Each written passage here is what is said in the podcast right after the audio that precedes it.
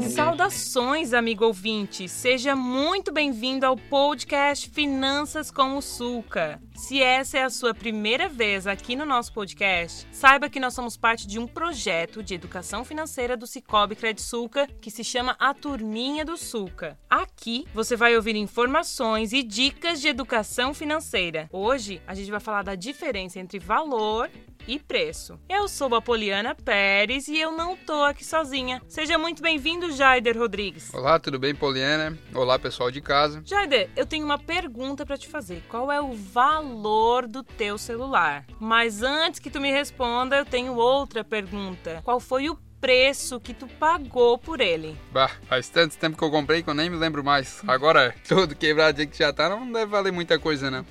Como a gente já falou, o tema da nossa conversa é a diferença entre preço e valor. Bom, é bem comum a gente confundir valor e preço. Será que quem está ouvindo a gente sabe a diferença entre eles, Poliana? É uma boa pergunta. Então vamos lá falar sobre isso. Preço é a quantidade de dinheiro que a gente paga por algum produto ou por algum serviço. Preço vai ter influência de fatores como custo de serviço, perfil de consumidor, que é quem está comprando, também vai ter concorrência, entre outras coisas. Já o valor é uma coisa mais difícil de definir por ser mais subjetivo, é mais algo de cada um, assim, é algo bem abstrato. O valor tem a ver com a importância que a pessoa dá para o que está comprando. O que tem valor alto para mim pode ter um valor baixo para você, Poliana, por causa da qualidade e utilidade do produto. Como tinha falado anteriormente, é algo relativo para quem está comprando. A gente pode dizer que o valor é o resultado da qualidade ou da utilidade de um produto sobre o seu preço. Tu sabe dizer algum exemplo pra gente, Jaider? Claro. Eu sou um estudante de engenharia civil. Um livro de medicina, para mim, não tem valor nenhum e o preço que não estou disposto a pagar. Perfeito, eu consigo pensar na câmera fotográfica profissional, que tem um preço bem salgado, bem alto, porque para um fotógrafo profissional, essa câmera não vai ter o mesmo valor do que para um contabilista, para um advogado ou até mesmo para um engenheiro. Pessoal, não dá para se enganar, tá? Estar disposto a pagar mais por algo com valor para você você não significa que vai deixar de lado a avaliação do custo-benefício. Na dúvida, a gente tem que ponderar e avaliar se o preço daquilo é realmente justo. E nas coisas do dia a dia, a gente já faz isso automaticamente. Já em alguns casos é preciso estar atento, Poliana. Por exemplo,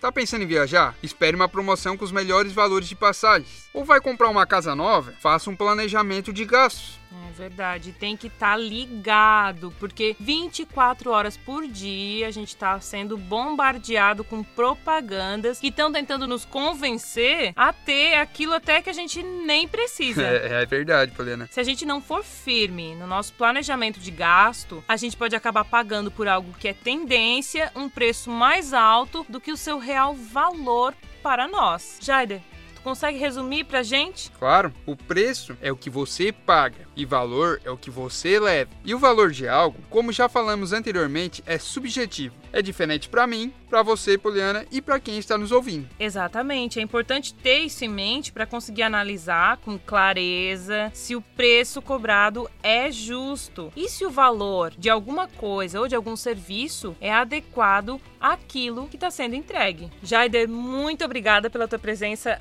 aqui no nosso podcast. Foi um prazer te ter aqui hoje. Eu que agradeço, Poliana. O prazer foi todo meu. Muito obrigada a você, ouvinte, que ficou até esse momento com a gente. Fique ligado nos próximos episódios do nosso podcast para saber mais sobre educação financeira. Você pode nos acompanhar nas redes sociais da Cred Sulca, pelo Facebook ou Instagram, e da Turminha do Sulca, pelo YouTube ou pelo Instagram também. Para conhecer um pouco mais da nossa história. Um abraço e até a próxima. Tchau.